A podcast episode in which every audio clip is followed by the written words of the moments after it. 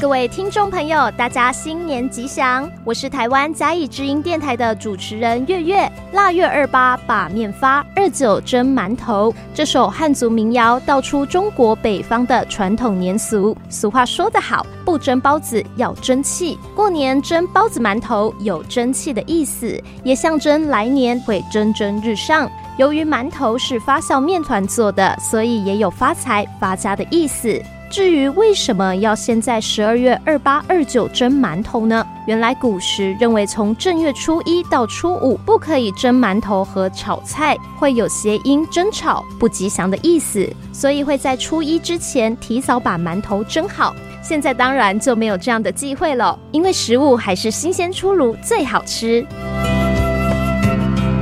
不管是馒头、包子或是花卷，在口味与外形上都各有特色。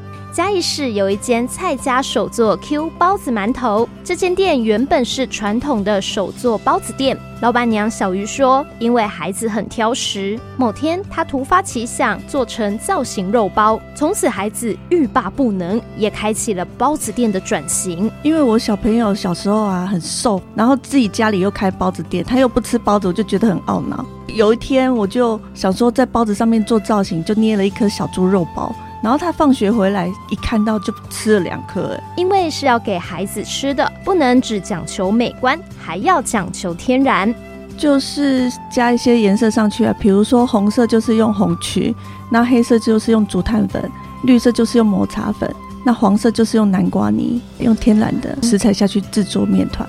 蔡家手作造型包子花样多，开店十五年至今，研发了多达四五十种的造型包子馒头。除了固定的类型，从外观到内馅也提供客制化的服务。我们家现在很多种造型，也很多种口味，四五十种跑不掉。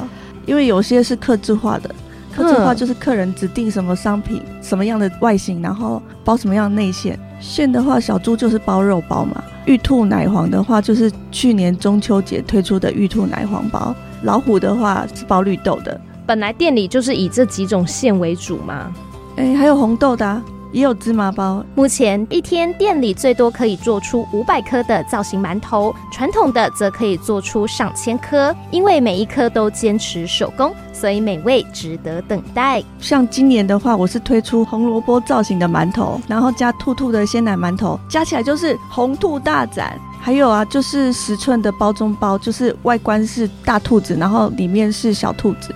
小鱼说：“提供客制化订单势必会遇到挑战，像是做太大容易蒸不熟，太小颗又容易烤焦，面团的厚薄度也会影响蒸出来的造型比例。要想整颗面面俱到，包准满意，果然需要真功夫。如果我们想要做出美味的包子馒头，便需要掌握诀窍。新手在做的话，很容易就是因为不会判断发酵程度，发酵不足的话，它蒸不起来。”发酵过度的话又过蓬，嗯，那我们要怎么掌握那个发酵程度啊？就是手捏下去会像耳朵的耳垂这样子软软的，然后会按下去会弹回来。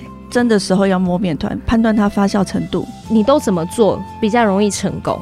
大概放到发酵箱里面，大概二十分钟。像现在天冷，大概要四十分钟左右。一定要有一个发酵箱，是不是？你可以自己手工做啊，就是比如说电锅，你把它。加热之后，电拔掉，然后里面有一些余温，嗯，然后下去做发酵。